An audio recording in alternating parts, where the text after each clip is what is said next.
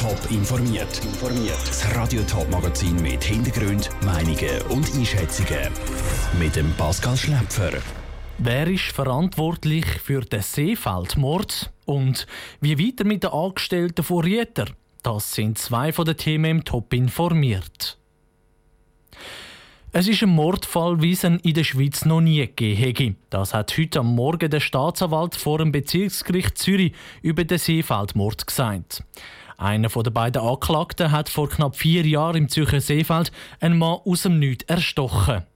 Die Mordtat hat der 27-jährige Mann vor einem Erpresserbrief an den Zürcher Kantonsrat angekündigt.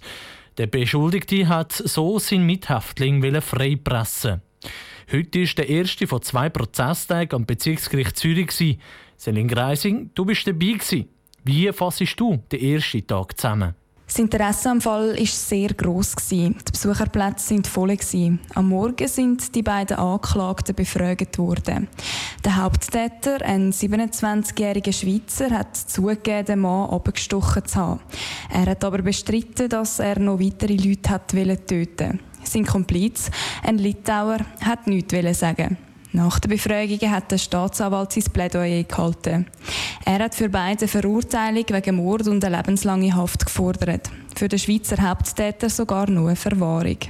Der Verteidiger vom beschuldigten Mörder der hat das anders gesehen. Er hat auf einen Schuldspruch wegen fahrlässiger Tötung und zwölf Jahre Gefängnis pocht. Wieso dann das? Sein Mandant hat das Geständnis abgeleitet und mit der Staatsanwaltschaft kooperiert, hat der Verteidiger vom 27-jährigen Schweizer vor Gericht gesagt. Und überhaupt sei es nicht seine Idee, sondern die Idee vom Litauer gewesen. Ohne den Litauer hätte sein Mandant nie auf jemanden eingestochen, hat der Verteidiger weiter gesagt. Zum Schluss ist noch das Plädoyer vom Verteidiger vom 39-jährigen Litauer an der Reihe gewesen. Der Verteidiger hat einen Freispruch gefordert. Mit welchem Argument hat der Verteidiger die Unschuld von seinem Litauer dann begründet? Die einzige Tatsache in diesem Fall sei laut dem Verteidiger der Mord im Seefeld und für den sei der Hauptanklagte die Schuld und nicht sein litauischer Mandant. Laut dem Verteidiger sei sein Klient in keiner Weise am Mord beteiligt gewesen. Der Litauer bestreitet nicht, mit dem Beschuldigten im Gefängnis Kontakt zu haben. Aber alles, was sie besprochen haben, seien nur dumme Gefängnisgespräche gewesen.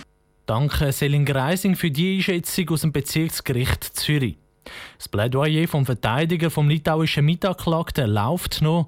Morgen geht dann der Prozess vom Seefeldmord in die zweite Runde. Es ist eine der traditionsreichsten Schweizer Firmen, die heute für Schlagzeilen gesorgt hat. Die Rieter gibt ihre Produktionsfirma Zwintertour auf. Ihre Produktion von Spinnereimaschinen verlagert sie auf China und Indien. Was das für die Industriestadt Winterthur und die Mitarbeiter, die ihren Job verlieren, bedeutet, im Beitrag von der Vivien Sasso.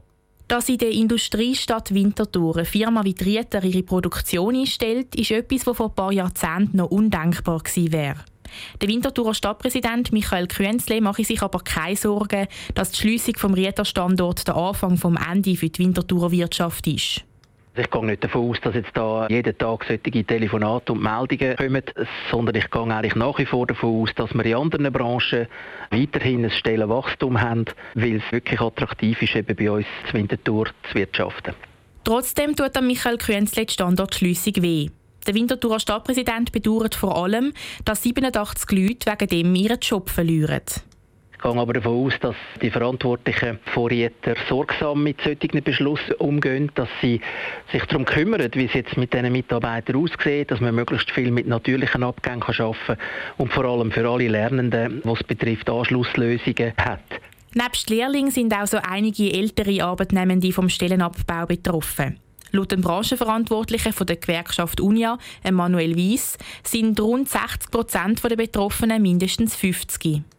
Für sie gilt, möglichst grosszügige Frühpensionierungslösungen rauszuholen, damit die Leute, die vielfach bereits mehr als 20 Jahre und sogar 40 Jahre im Betrieb sind, in ihren verdienten Ruhestand können gehen zu möglichst guten Konditionen. Über Anschlusslösungen für die Betroffenen diskutiert die Rieter jetzt mit den Gewerkschaften. Die einen oder anderen Mitarbeiter dürften zu Rapperswil, zu Horgen oder zu Pfäffiken unterkommen.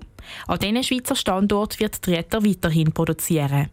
Vivian Sasso hat berichtet. Obwohl Rieter Produktionswintertour einstellt, wird sie weiterhin in der Stadt bleiben. Die Büros von Rieter bleiben nämlich und werden ausgebaut. Der nächste Abstimmungstermin kommt immer und immer näher. Schon am Sonntag in einer Woche, am 9. Februar, ist es wieder soweit.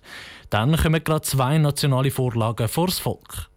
Auf der einen Seite die Wohnungsinitiative und auf der anderen Seite die Erweiterung der Antirassismus-Strafnorm.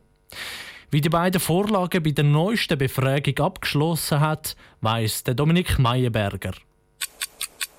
Uhr tickt. Noch elfmal schlafen und dann ist wieder Abstimmungssonntag, Tag, wo das Schweizer Stimmvolk über zwei Vorlagen entscheidet. Das Forschungsinstitut GFS Bern hat dazu eine grosse Umfrage gemacht. Reden wir zuerst über die Initiative für mehr bezahlbare Wohnungen. Sie will den gemeinnützigen Wohnungsbau stärken. Nur noch 51 Prozent sind für die Initiative, sagt der Co-Leiter von GFS Bern, der Lukas Golder. Sympathie für die Idee von genossenschaftlichen Wohnungen zu fördern, die ist zwar sehr gut akzeptiert in der Bevölkerung, aber jetzt hat man eben auch das Gefühl, dass die starren Quoten nicht helfen, dass der Mietwettbewerb und der Wohnungswettbewerb durch das auch verfälscht wird. Es gäbe einen Stadt-Land-Graben. In der Stadt die Zustimmung höher als auf dem Land und bei den Frauen höher als bei den Männern. Grundsätzlich nimmt die Zustimmung aber ab, etwas, was häufig passiert bei Volksinitiativen. So ist es eben typisch, dass man zuerst Sympathien für das Anliegen äußert und mehr und mehr, wenn man sich vertieft auseinandersetzt, dann auch die Schwächen konkret von der Vorlage sieht. Grosse Chancen für ein Ja gibt es bei der zweiten Vorlage, der Erweiterung der Antirassismus-Strafnorm. Schwule, Lesben und Bisexuelle sollen besser vor Diskriminierung geschützt werden. 65 Prozent der Befragten sind sicher oder änder für die Vorlage. Die Zustimmung war schon in der ersten Umfrage gross, sagt der Politologe Lukas Golder. In der zweiten ist jetzt das Nein ein bisschen stärker zum Ausdruck gekommen, aber das längt bei weitem noch nicht, dass irgendwo jetzt sich würde ein Nein abzeichnen. Vielmehr ist sogar eine Mehrheit der Leute, die teilnehmen wollen, der Meinung, dass sie ganz sicher würden dafür stimmen Und das ist für uns ein Zeichen, dass wir davon ausgehen, dass das relativ schlank und rank wird durchgehen, das neue Gesetz. Der Politwecker hat also noch nicht bei allen gelitten. So oder so, die zwei Vorlagen kommen am 9. Februar vor das Volk. Ein Beitrag von Dominik Meyerberg. Zu der Antirassismus-Strafnorm hat sich jetzt auch noch eines der weltweit grössten Unternehmen eingemischt. Coca-Cola macht mit Schweizer Promis wie Model Dominik Rinderknecht und ähm, lesbischen Paar von der Schweizer Fußball-Frauennationalmannschaft Ramona Bachmann und Alicia Lehmann Werbung für die Antirassismus-Strafnorm. Top informiert, auch als Podcast. Mehr Informationen gibt es auf toponline.ch.